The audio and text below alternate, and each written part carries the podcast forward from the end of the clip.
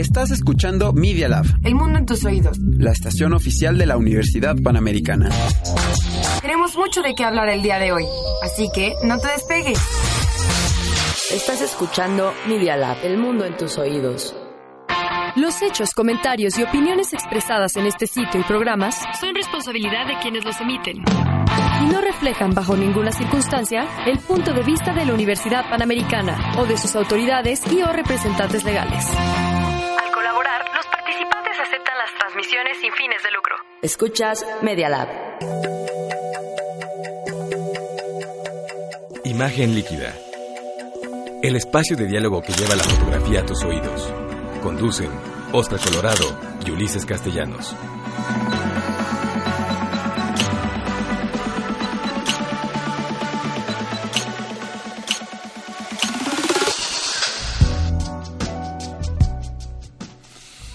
Buenos días, buenas tardes, buenas noches para los que nos escuchan en el podcast.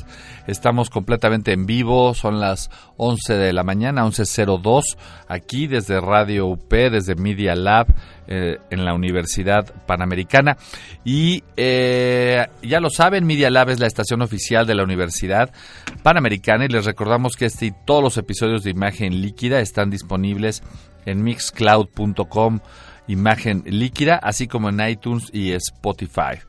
Eh, les recuerdo que nuestros nuevos productos audiovisuales, Fotopop, que hace Oscar Colorado y el mundo de la fotografía, están disponibles en el blog de Oscar en fotos.com y en las redes sociales de Oscar.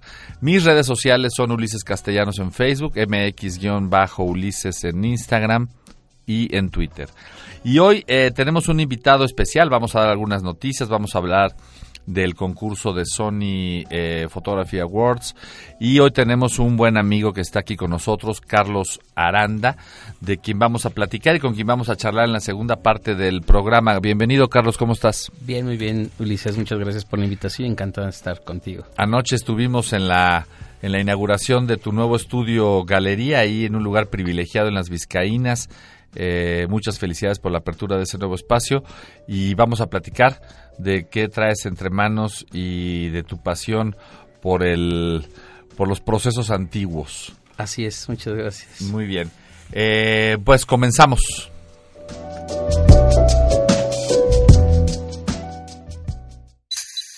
No te vayas. En un momento regresamos a Imagen Líquida. Dos dedos de frente, un programa para comprender los medios. Conducen Lourdes López, Guadalupe Díaz y Rigoberto García. Dos dedos de frente. Todos los miércoles a las 4 de la tarde aquí en Media Lab Radio.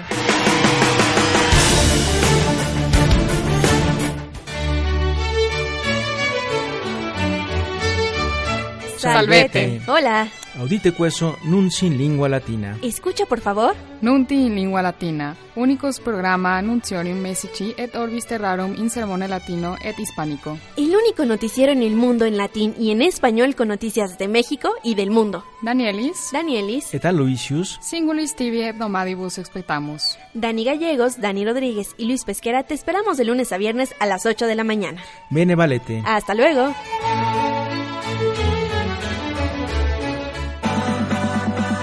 Imagen líquida en redes sociales. Visítanos en www.imagenliquida.net, Twitter, arroba Imagen Líquida, Instagram, arroba Imagen Líquida y en Facebook, arroba Imagen Líquida Radio.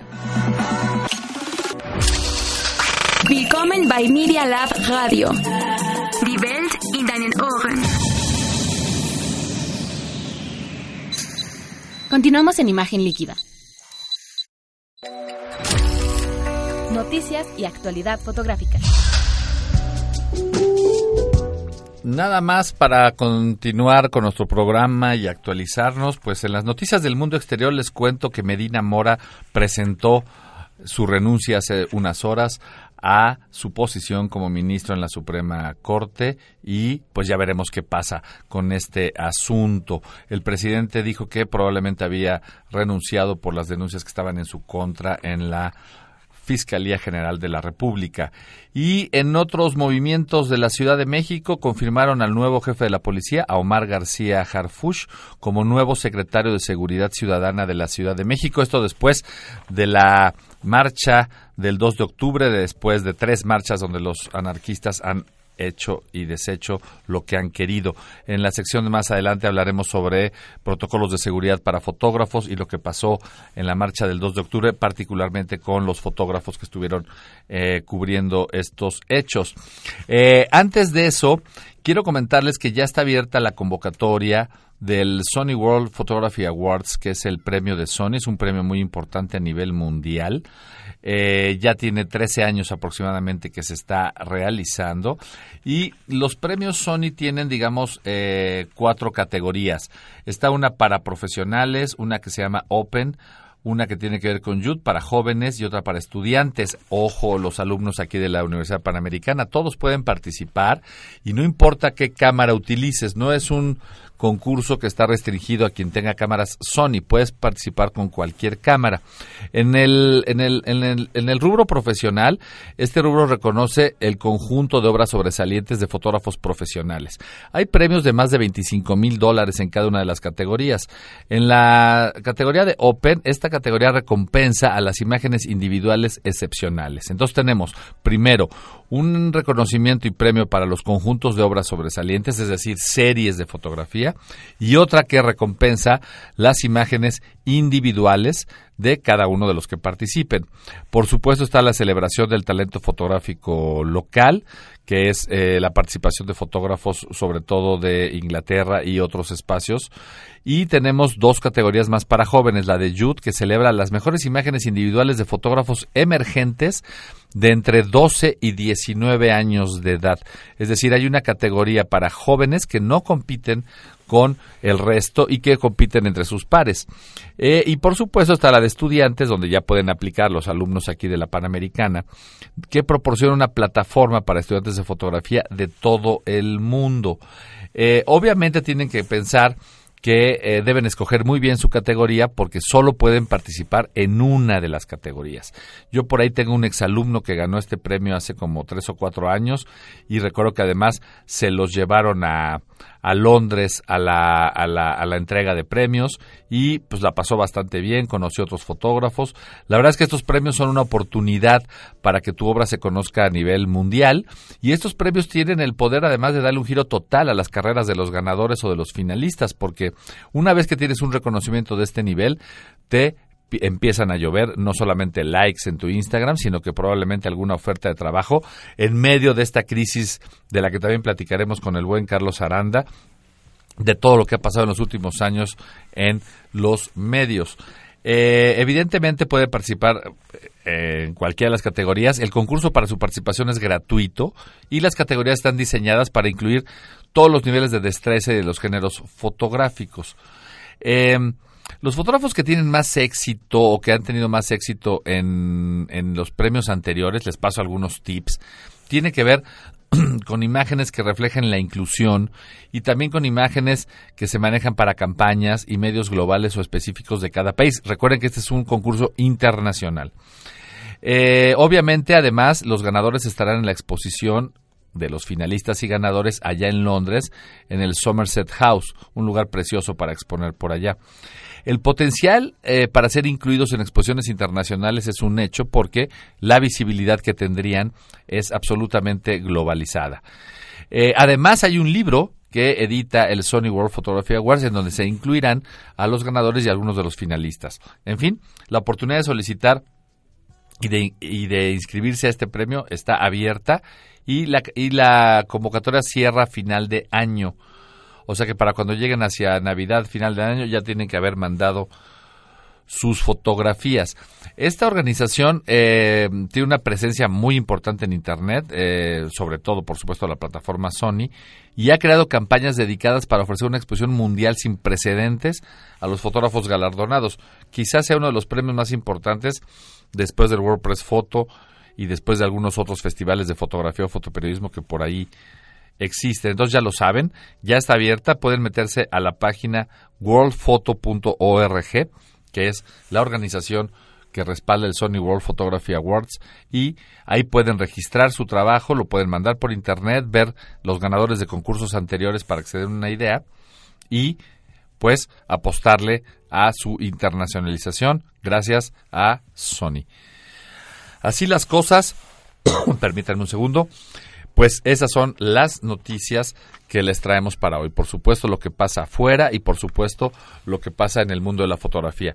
Vamos a nuestro siguiente corte y regresamos.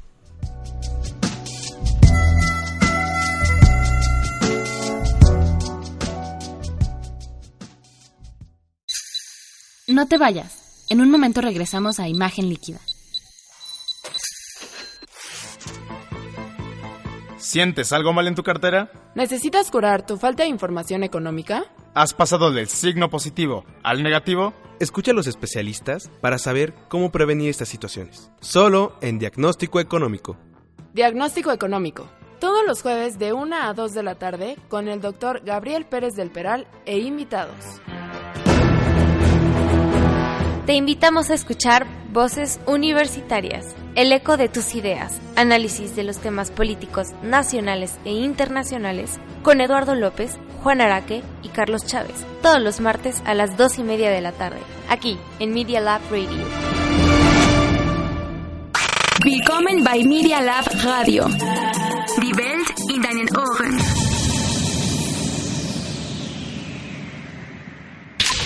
Estás escuchando Media Lab. El mundo en tus oídos. Continuamos en Imagen Líquida. Bitácora Visual.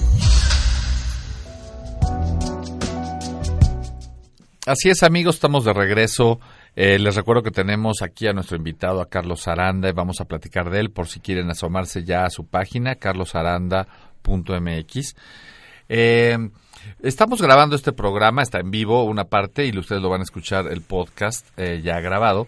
Eh, el 4 de octubre. Estamos a dos días de lo que fue la marcha del 2 de octubre que celebra, conmemora eh, lo que sucedió en el 68, como todos saben, la, la, terrible matanza del 2 de octubre en Tlatelolco y adicionalmente todo el movimiento estudiantil que duró los meses previos. Pues resulta que cada año hay esta marcha conmemorativa, se cumplieron 51 años ahora y como en cada año, siempre ha habido eh, provocadores que entran a las marchas para eh, descarrilar, digamos, la, el destino pacífico que los organizadores presuponen cuando van hacia el Zócalo para hacer su mitin. Y esta vez no fue la excepción. Venimos de un par de marchas bastante violentas también, en donde los provocadores eh, trataron también de fastidiar la marcha de las chicas que, que se manifestaban unos días antes y todavía otra semana hacia atrás con la conmemoración de los cinco años del caso de Ayotzinapa. Evidentemente, en el caso de los anarcos que se dedican a destruir eh, mobiliario de la ciudad, eh, vidrios y cristales de los comercios, pues ponen en peligro no solamente a la gente que está alrededor, sino también a los fotógrafos. Y resulta que a los fotógrafos nos encanta estar metidos en el ajo y todos mis colegas y amigos anduvieron en el, en el 2 de octubre, pero justamente persiguiendo y haciendo fotografías con los anarquistas. Eh, Pepe, por ejemplo, José Manuel Jiménez, uno de los fotógrafos que estuvo ese día allí, y, y, y, me contaba de la tensión, él es un especialista también en protocolos de seguridad, y me contaba de las dificultades de fotografiar a estos personajes, porque entre otras cosas se han vuelto muy agresivos con la prensa no solamente van tapados eh, para que no se les reconozca por las múltiples fotografías o cámaras que ahí hay, sino que en cuanto ven que los están fotografiando, pues responden agresivamente. ¿Qué hacer en estos casos? Carlos y yo hemos sido fotoperiodistas eh, de mucho tiempo y trabajamos en algunas ocasiones en distintos medios, pero trabajamos en la calle. Y no sé si tengas alguna recomendación eh, para nuestros alumnos, Carlos, ¿Qué hacer cuando estás enfrentando grupos violentos y que de todas maneras tienes que hacer la foto? Fíjate que es bien interesante como ya a la distancia reflexionar en eso porque en algún momento cuando trabajé para Diario Monitor o para Imagen Latina, pues sí, tienes estás involucrado en el hecho, ¿no? En el hecho de lo que está sucediendo, en el en el qué está pasando, documentarlo y y pues evidentemente cuando hay destrozos inmediatamente viene el ah, ok, es lo que mañana puede ser publicable, eh, es parte sí de lo que está pasando, pero yo creo que a la distancia y a la madurez que tiene el fotoperiodismo y lo que significan estos movimientos sociales, en concreto, el, cada uno tiene su, su significado eh, y pues forma parte de la construcción de la civilidad, de la construcción social, ¿no? De, de lo que pasa. En el caso muy concreto de la de, del 2 de octubre, la distancia, pues dices, ok, es un hecho eh, que marcó el, la construcción de, de la de, una sociedad que exigía que se hiciera cumplir la Constitución, que, que, era un Estado represor, que a la distancia se ve distinto, porque a, hacer eso era un acto muy valiente, ¿no? Salir y decir y mandar poner un ataúd y ponerle constitución y que el presidente dijera, bueno, esto va a tener consecuencias, ¿no? Ahora que los chicos pueden pintar y hay como una violencia permitiva. Bueno, también está la reflexión de los fotógrafos. O sea, sí, ok, lo fotografió, pero ¿qué, ¿qué otra cosa está simbolizando ya a la distancia esto? Siempre los anarquistas, siempre. ¿Y qué hacer? Pues sí, yo creo que en lo personal nunca me metí con el angular hasta adelante. Sí como parte de esta historia, pero que sin que tenga un peso específico, ¿no?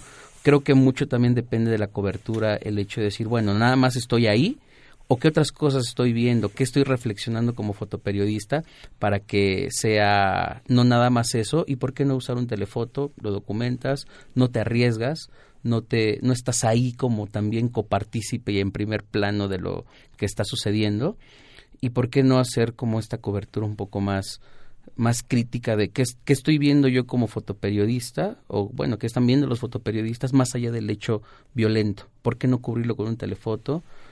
Pasó y seguir a, a, cosas más de una visión personal sobre como periodistas, ¿no? De, de, lo que está pasando a la distancia y con estas mediciones. Bueno, casi nunca ha sido sociales. posible tener orden allí cuando quieres tomar con telefoto porque siempre llega alguien con un angular, entonces tú adelante. tienes que dar un paso adelante. Es y hoy con la gente que trae celulares es imposible. Claro.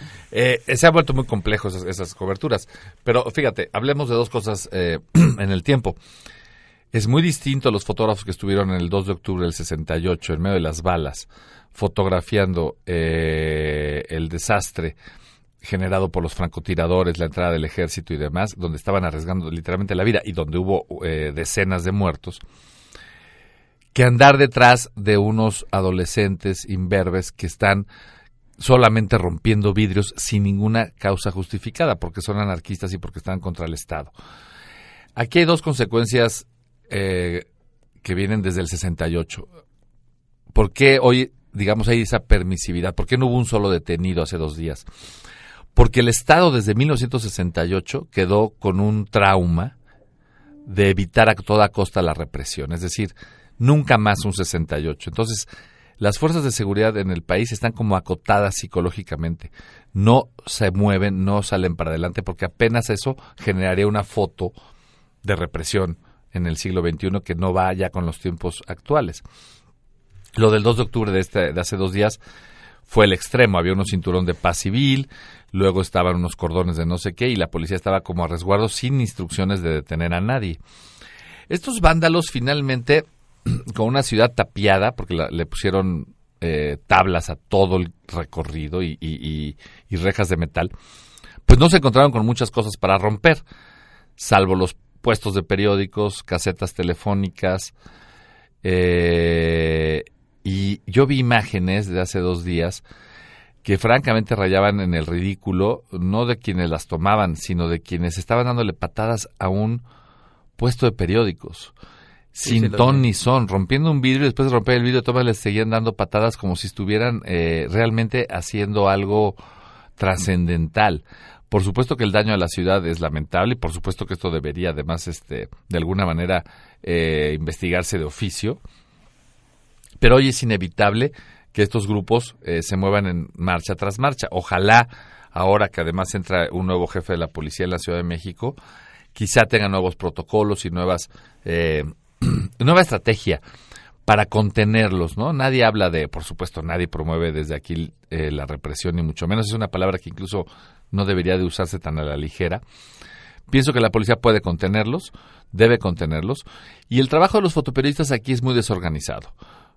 para empezar, no los identificas. Cuando alguna vez yo trabajé en Chile, por ejemplo, haciendo fotografía en manifestaciones que allá terminan con camiones este, echando chorros de agua, la, eh, la policía militar y la policía local, días antes, entrega gafetes a los periódicos, a los periodistas, y con los gafetes puestos en el hombro, ellos saben quiénes son profesionales y quiénes no.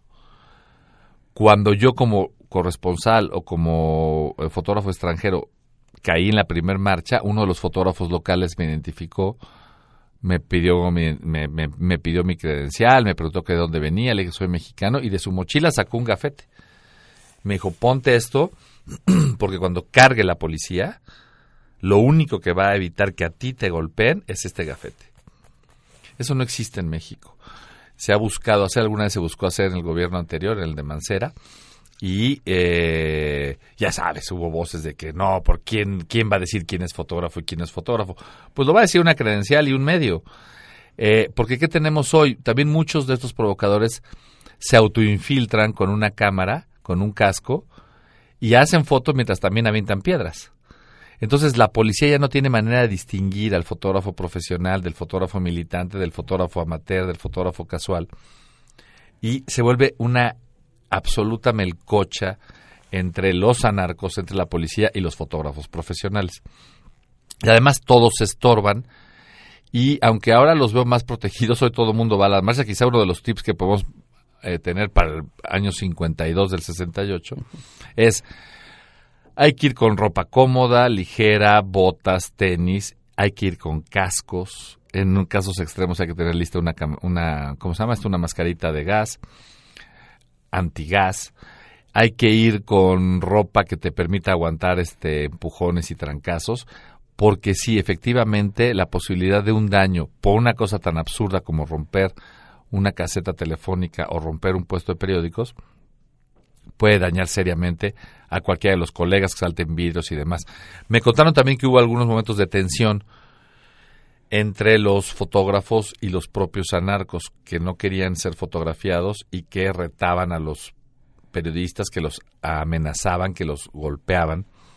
En la marcha de hace una semana o dos semanas, en otra, hasta spray les pusieron sobre las cámaras, les pintaron los, los lentes y pues todos sabemos de la afectación que eso significa al patrimonio del medio o del fotógrafo que está ahí en cuestión. También me pareció ver a muchos colegas que se mueven ahora de manera independiente y que de todas maneras acudieron al llamado de la adrenalina.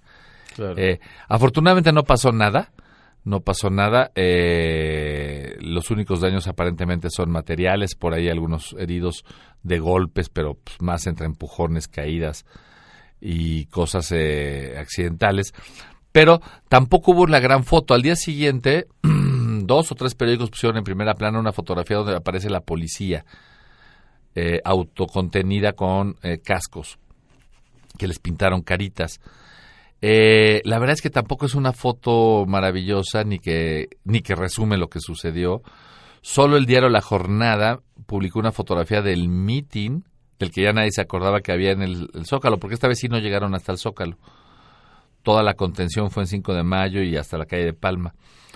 Pero había un acto político y eso a todos se les olvidó y finalmente la jornada solo puso en primera plana la parte de el meeting, la conmemoración y demás y dejó de lado eh, por lo menos en la portada y en la contra todo lo que tuvo que ver con violencia. Sin embargo, los demás periódicos sí se fueron por el tema de la violencia.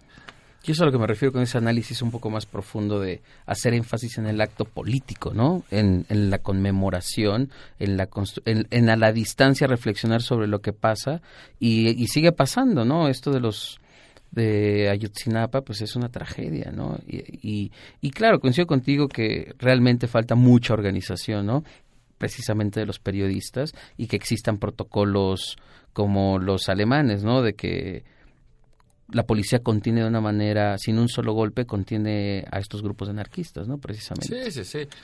Y finalmente, si, si los civiles están confrontando a la autoridad, pues la autoridad, de hecho, en todo el mundo tiene lo que se conoce como el uso legítimo de la fuerza para contener lo que haya que contener. Eh, solo que aquí está el fantasma del 68 y pues obviamente todos se quedan paralizados. Eh, sí, no estamos organizados, no están organizados los periodistas, no existe una organización. Allá en, en Argentina y en Chile existe una, una asociación de fotógrafos y de gráficos que incluso influye en, fuertemente en sus medios para saber, eh, para ver quién entra, quién no entra, y están bastante organizados. Eso no existe en México, por lo que se ve no va a existir, y seguiremos trabajando así como, eh, como si estuviéramos en el siglo XIX, simplemente saliendo a hacer fotografías en un mundo que ya es muy distinto, coberturas en vivo, con redes sociales y todo lo demás. Eh, a nosotros nos ha tocado toda la transición de lo analógico a lo digital y nos ha pegado también en el tema de las coberturas callejeras, sin tomar en cuenta que además eh, muchos fotoperiodistas han sido eh, recortados de distintos medios y los medios tienen hoy menos ojos, menos miradas sobre los hechos que suceden, por lo menos menos miradas profesionales, compensada con las miradas de todos los que regalan su trabajo, lo suben a redes y todos los tuiteros que suben algo gratis a las redes sociales, que es lo que inunda por completo este tipo de, de coberturas. Así las cosas, eh, déjame contarte, Carlos, que eh, aquí en los anuncios parroquiales.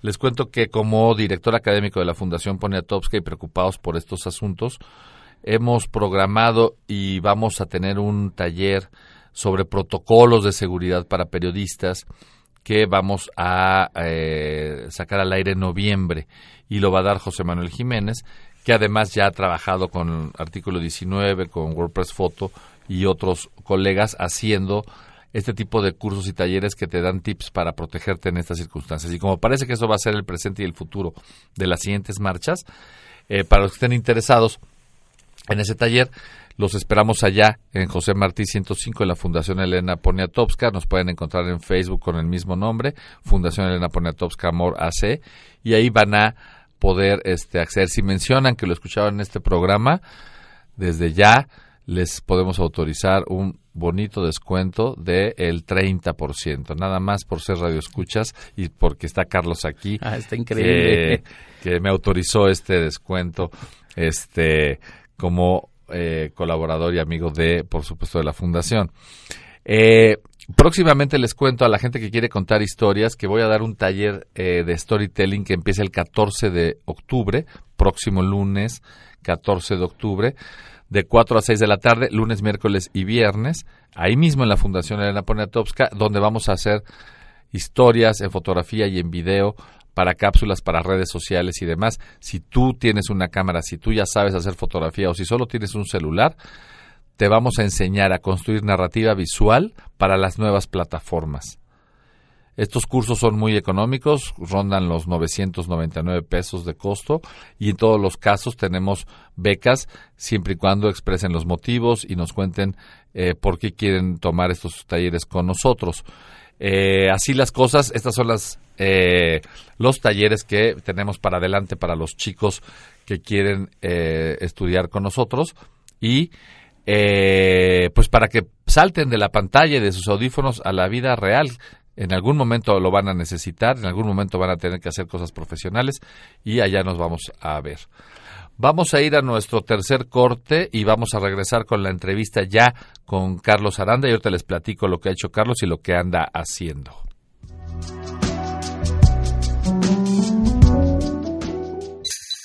No te vayas. En un momento regresamos a Imagen Líquida. Te invitamos a escuchar Viva la Vida, el programa donde la doctora Lourdes Velázquez nos muestra los temas relacionados con la bioética, con invitados de primer nivel en esta materia. Toma nota, todos los lunes de 1 a 2 de la tarde tienes una cita con Viva la Vida, aquí por Media Lab Radio, el mundo en tus oídos. Coffee Break, lunes y jueves de 12 a 1 de la tarde, solo por Media Lab. Imagen Líquida en redes sociales. Visítanos en www.imagenliquida.net, Twitter, arroba Imagen Líquida, Instagram, arroba Imagen Líquida y en Facebook, arroba Imagen Líquida Radio. Media Lab Radio agradece contar con tu preferencia para nuestros nuevos contenidos en radio.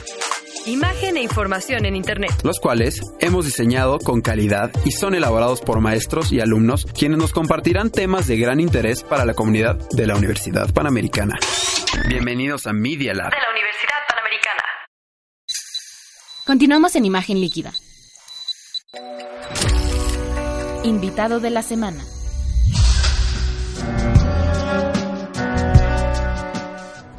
Bueno amigos, aquí seguimos en la cabina A de eh, Media Lab en la Universidad Panamericana. Este es el programa número 86 de la séptima temporada. Y tenemos a, al buen Carlos Aranda, es nuestro invitado de, de, este, de este programa. Un viejo, ahora sí que un viejo conocido. Nos conocemos ya desde fácilmente más de una década. Y eh, aunque él es un poco más joven que yo, hemos trabajado, hemos coincidido generacionalmente y profesionalmente en distintos proyectos. Eh, Carlos Aranda ha desarrollado una sólida carrera como fotógrafo en sus 12 años de trayectoria, que yo creo que son ya un poquito más. Ya son un poco más. Son un poquito más. Has participado en 10 exposiciones colectivas, por supuesto ha expuesto su trabajo en México, Estados Unidos, España, Brasil, Argentina, Venezuela, y Ecuador. Para los amigos que nos escuchan en América Latina, allá es probable que hayan eh, visto sus fotografías. Este programa eh, con las benditas redes sociales y el Spotify y todo lo demás, eh, ya se ha vuelto un programa latinoamericano. Mucha gente nos escribe de Colombia, de Venezuela, de Chile, de Argentina y demás. Eh, Carlos Aranda ha sido ganador del premio de fotografía del INER eh, en 2009. Fue becario eh, del programa Jóvenes Creadores, o sea, una vez fue joven y creador. Eh, y por supuesto, además hizo un trabajo ahí, el de el proyecto Génesis y el álbum o el álbum de familia e historias efímeras, que además fue un trabajo que hizo específicamente desde tu iPhone, lo recuerdo Así bien. es, sí. Eh, su trabajo se ha publicado en medios mexicanos y en el extranjero, en la revista Alma Magazine de Miami, en el Star Leader de Nueva, de New York, de Nueva York. Es colaborador de las revistas Entrepreneur, Expansión, Squire. Trabajaste mucho tiempo para Grupo Expansión. Muchísimos años, sí. Eh, por supuesto, trabajaste con nosotros en el Universal, trabajaste en la revista para la revista Quién. Eh, fuiste fundador y director general del colectivo Monda Foto.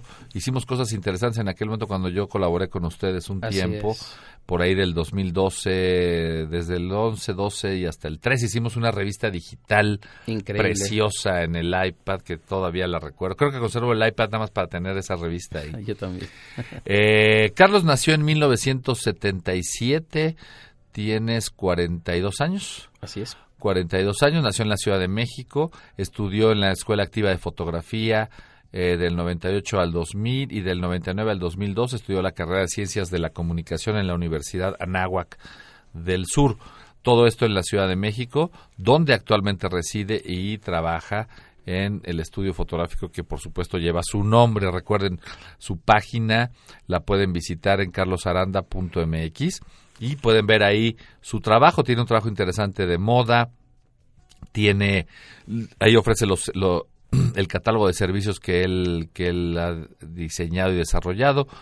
Eh, y hoy vamos a hablar del ambrotipo. Resulta que a Carlos Aranda lo, lo, lo se, se hubo un, un alma del pasado que está reencarnando en él y está muy interesada, muy interesado en los procesos antiguos. Lo increíble es que en plena era digital vamos a hablar de procesos antiguos. Anoche estuvimos en la inauguración de su espacio allí en, recuérdame la calle. Calle San Ignacio. San Ignacio. Bueno, te doy la bienvenida de nuevo, Carlos. Gracias, Ulises. Eh, ¿Dónde está tu, tu galería? ¿Recuerdas Está la dirección? en la calle de San Ignacio, número 48, en el centro histórico. Es, está justamente dentro del complejo de las Vizcaínas. Es un lugar precioso. Es un lugar increíble. Seguramente alguno de los radioescuchas ha estado en alguna boda o evento por ahí. Seguro.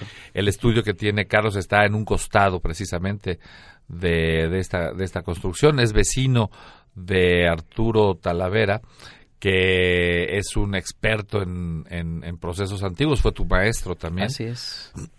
ahora son vecinos y ahora eres este otro más de los que está haciendo procesos antiguos. Vamos a invitar a Talavera también próximamente para que nos hable de los daguerrotipos, quizás el único que hace daguerrotipia en México y hay muy poca gente que la hace en el mundo, pero ahora Carlos Aranda, que abrió este espacio, eh, no, lo, no montó fotografías digitales, no montó iPads, no nos presumió sus últimos eh, gadgets, sino que más bien nos habló de un proceso antiguo que es en el químico. Para los amigos que nos escuchan eh, y que han estado en laboratorios, más o menos saben de qué hablo.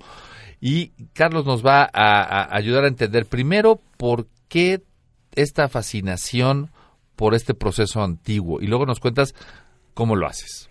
Pues bueno, eh, primero gracias por, por invitarme a platicar de esto, compartirlo. Eh, fíjate, es un, un proceso que se llama colodión húmedo, fue el segundo proceso fotográfico, podría ser como la tercera interpretación. La foto que hizo Nicéforo Niepce fue algo parecido a un heliograbado, sin ser tal cual un heliograbado, pero es como la base. Después sabes que se unió con Daguerre y desarrollaron el, el daguerrotipo. Y luego Frederick Scott Archer, en 1851, eh, hace edita una técnica que se llama, la publicación pues de una técnica que se llama el colodión húmedo. Consiste en emulsionar un vidrio con colodión, el colodión es piroxirina, que es eh, algodón de pizca eh, nitrado, este, con ácido nítrico y sulfúrico, que es la famosísima pólvora. Así se hace la pólvora. Y la pólvora, se, este, este algodón nitrado, se disuelve en éter y en alcohol. El éter hace que se estire el, el algodón sobre, sobre el vidrio y eso es la materia orgánica que necesita el nitrato de plata para poderse nitrar y poder ser fotosensible. Más adelante se sigue desarrollando la tecnología de la fotografía y llegamos a la celulosa, que es el mismo principio, ¿no? Tienes aluros de plata dentro de la gelatina. Bueno, en el segundo proceso fotográfico en el siglo XIX, ya por, te digo, 1851... Eh, ¿Es ambrotipio o ambrotipo? Ambrotipo es el derivado del colodión. La técnica es colodión húmedo, que es, digo, es este algodón nitrado sobre un vidrio o sobre un o sobre un pedazo de metal, ¿no? Que son los ferrotipos. eh, ¿Qué sucede esto, no? Lo nitras, es sensible, lo metes a la cámara, a una cámara de gran formato, y a partir de ahí obtienes algo que es hermoso. Es un, es un vidrio que es un negativo y positivo. Eso, mi querido Ulises, fue lo que me sedujo totalmente. Yo, en mi interpretación del mundo y en lo que hago, algo que me mueve mucho esta capacidad dual que tenemos como seres humanos, ¿no? Siempre en cada en cada momento estamos ante una dualidad. Eh, la más simple es lo tenemos seguro la vida porque aquí estamos y la muerte, ¿no? Todas nuestras en todas nuestras en nuestros pasos que damos hay un bien o, hay un bien y un mal y hay un camino A y hay un camino B. Eso a mí en mi vida me ha seducido de una manera increíble, ¿no? Siempre ha sido como punto de reflexión para hacer mis trabajos, para hacer mi incluso en mi propuesta estética siempre intento que sea un contrapunto en el que genere tanto estético como conceptual, que genere mi trabajo. O sea, esta capacidad de entes duales es lo que a mí me mueve absolutamente todo. Entonces, cuando veo esa pieza, ese vidrio, que es un negativo como tú lo conoces, como todos nuestros amigos conocen un negativo, que en el momento... No, los chicos de hoy no conocen ah, los negativos. exacto, pero este, este negativo, eh, que es una imagen inversa, ¿no? Para quien nunca lo ha visto, así como ves un positivo en el Photoshop, si le das Shift Control U, L, se hace negativo. Ah, ok. Entonces, ese negativo, eh, en el momento en el colodión queda pura plata, a diferencia de la plata sobre gelatina que quedaban aluros de plata, no, aquí queda la plata, una pátina de plata en la imagen, ese es el negativo.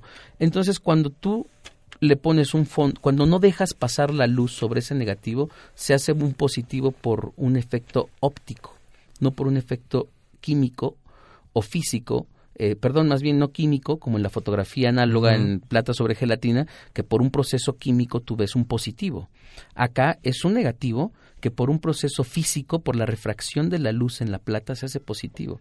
Eso me mató. Dije, wow, una pieza lo voy a decir de una manera, no quiero que parezca este muy volado, pero es, como, es algo hasta un poco religioso, ¿no? Es, está intrínseca la dualidad en una pieza fotográfica. Se me enchina la piel de pensarlo, me encanta. Yo creo que un, fotógrafo del siglo XIX reencarnó en ti eh, hace poco Eh, escuchen la pasión con la que habla de este asunto de la química y por supuesto estamos hablando de que todo esto lo hace en un laboratorio. Sí.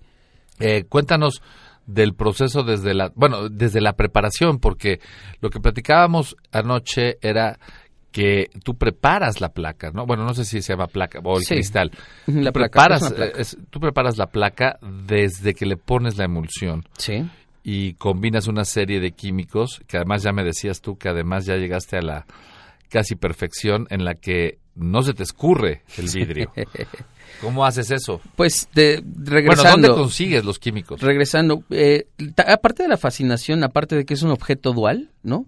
Que es como un semidios ahí, así yo lo veo.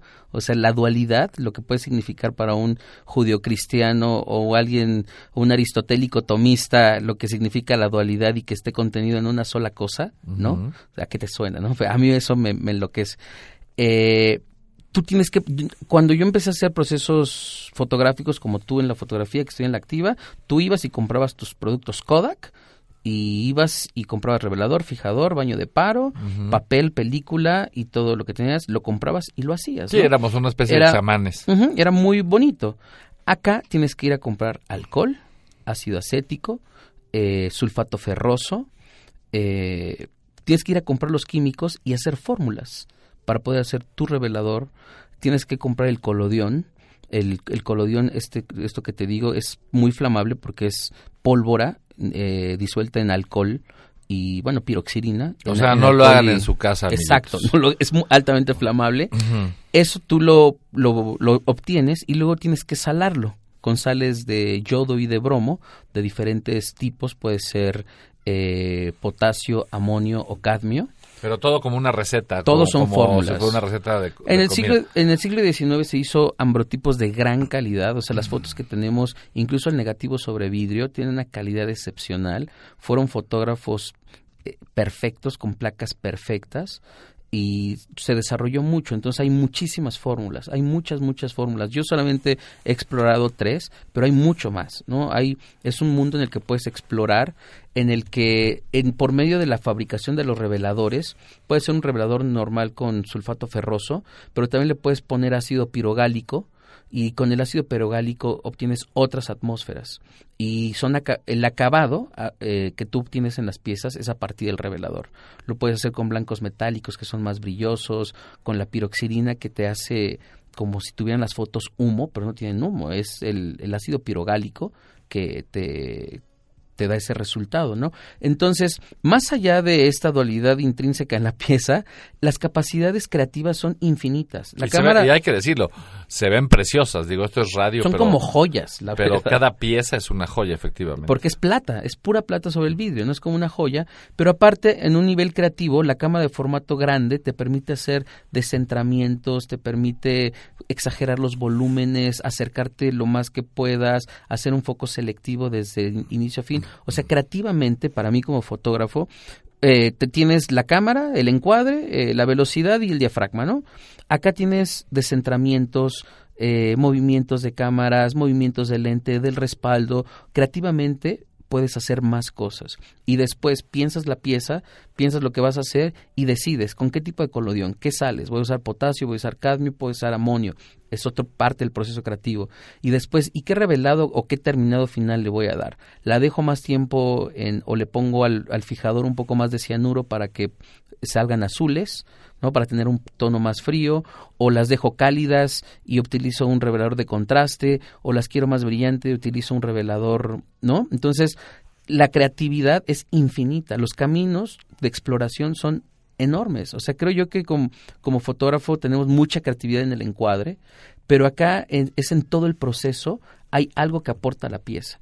Entonces, en términos eh, creativos, es un mundo infinito, Ulises. Tú puedes experimentar hasta donde quieras, aunado a lo conceptual, aunado a lo estético. O sea, de verdad, este proceso es un mundo infinito de posibilidades y eso me encanta porque te metes al laboratorio, pones el colodión en el cristal, lo pones en el nitrato de plata, aparte se llama el colodión húmedo porque si se seca la placa, hay otra otra manera de hacerlo, el colodión seco, pero en específico este, lo tiene, tienes que hacer todo antes de que se seque la placa. Si la placa se seca, ya no funciona.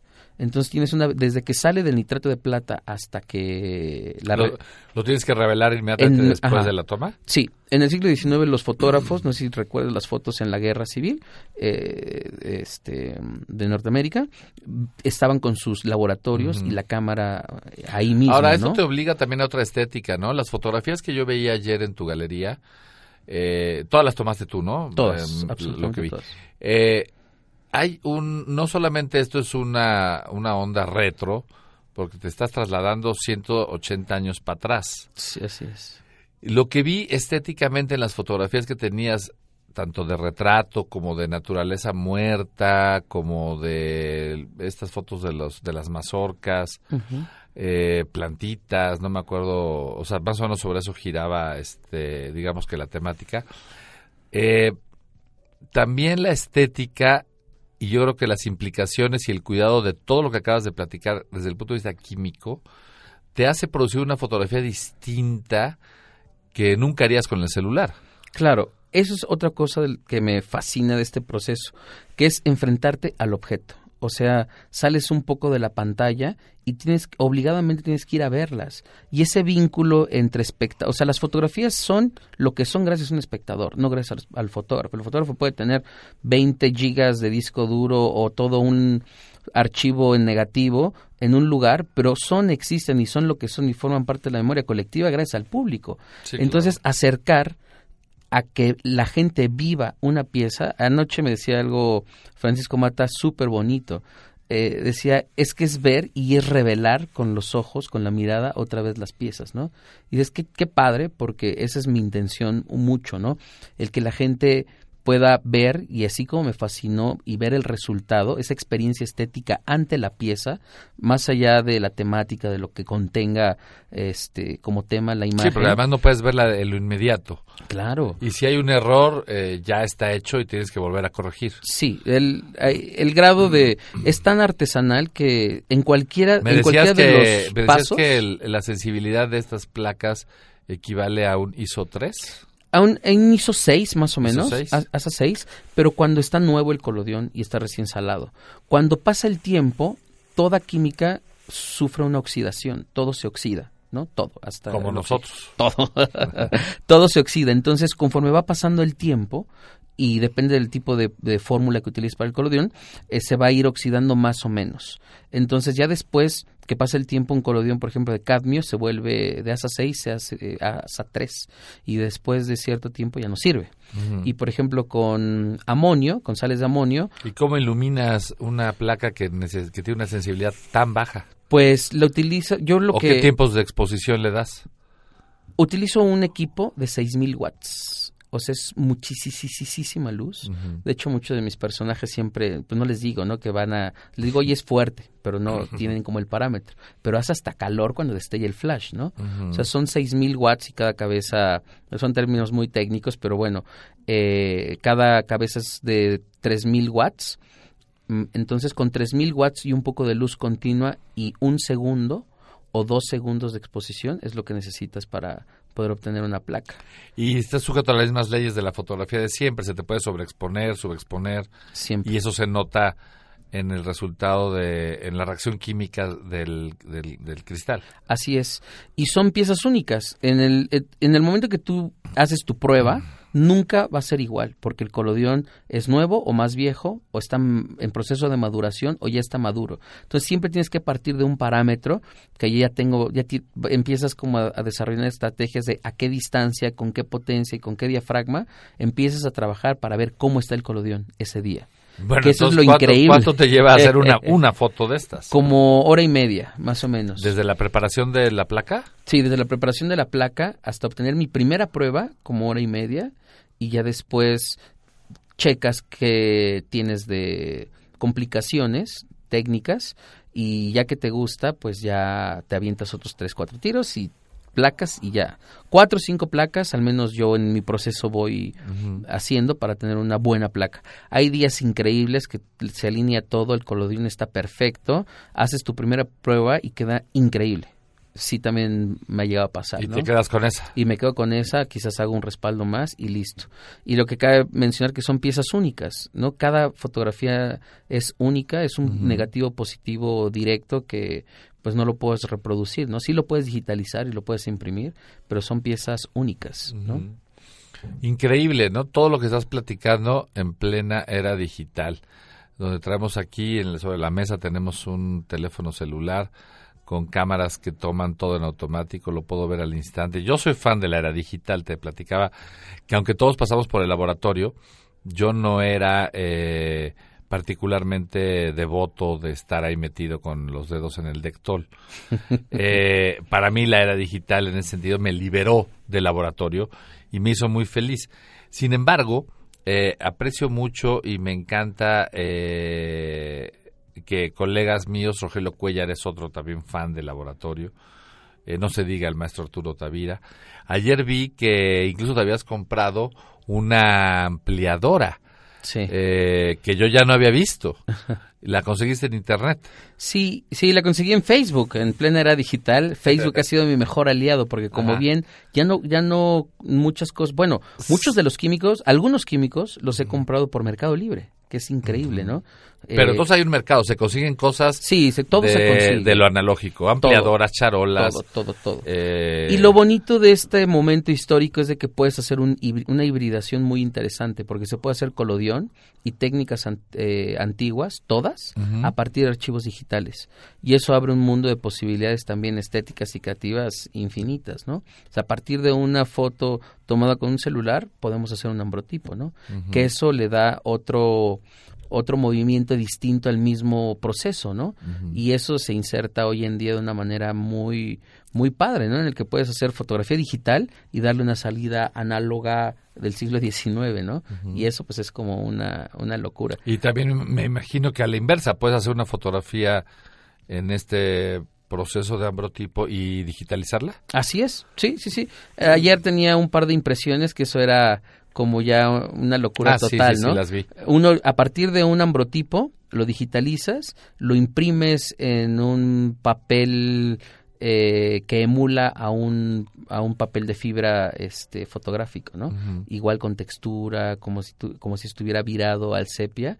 Entonces, qué increíble que a partir de un proceso del siglo XIX, con tecnología del siglo XXI, emulas una estética de principios del siglo XX, ¿no? Entonces... ¿Y, y, y qué vas a hacer con todo esto? Ayer abriste este nuevo espacio, por cierto, también atención, fotógrafos emergentes que, que andan buscando un lugar donde exponer. El lugar eh, tiene es, es muy minimalista, tiene un espacio interesante para exponer. Eh, ¿Qué vas a hacer con ese espacio que acabas de inaugurar? ¿Y qué vas a hacer con todo este rescate de los viejos procesos? Pues mira, eh, a mí siempre, y tú me conoces, he creído en la colectividad. Es muy complicado, de lo que platicamos hace rato, organizarnos entre fotógrafos.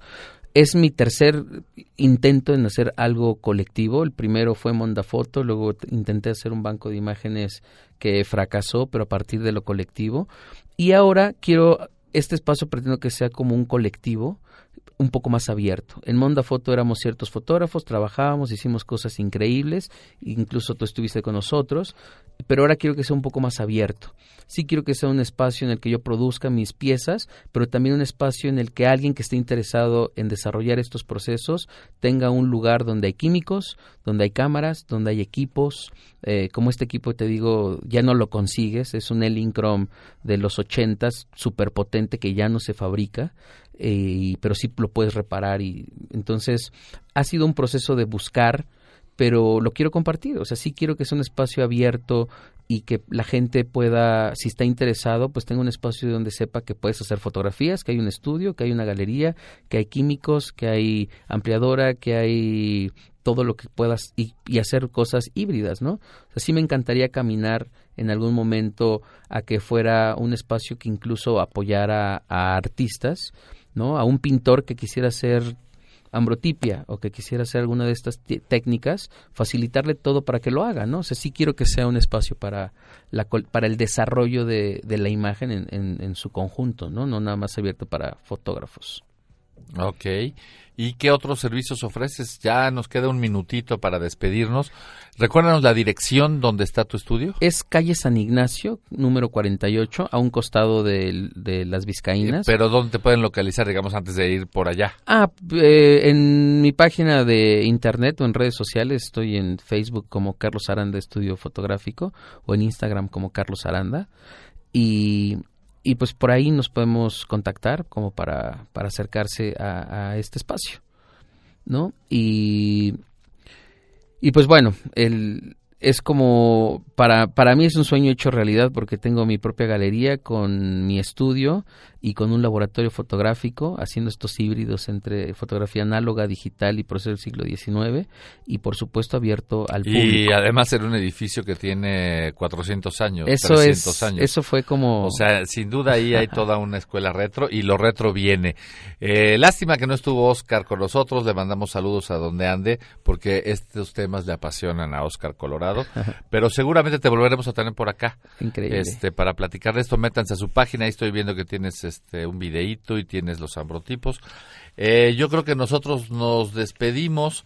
Eh, te agradezco mucho, Carlos, que hayas estado aquí esta mañana con nosotros. Eh, para todos los interesados, ya lo saben, pueden localizarlo en Carlos, Carlos Aranda .mx y pues nada, saludos a la gente que nos escuchó, un abrazo a Francisco Mata, a Alan Carranza, a la gente que siempre ha estado cerca de este programa y a todos los que nos escuchan en América Latina y en España. Eh, soy Ulises Castellanos y en esta ocasión, ya lo saben, les hemos llevado la fotografía del mundo y el mundo de la fotografía. Hasta la próxima. Producción general, Aldo González Alcilo. Así presentamos Imagen Líquida. Los esperamos la próxima semana, aquí, en Radio UP. Transmite tu vida.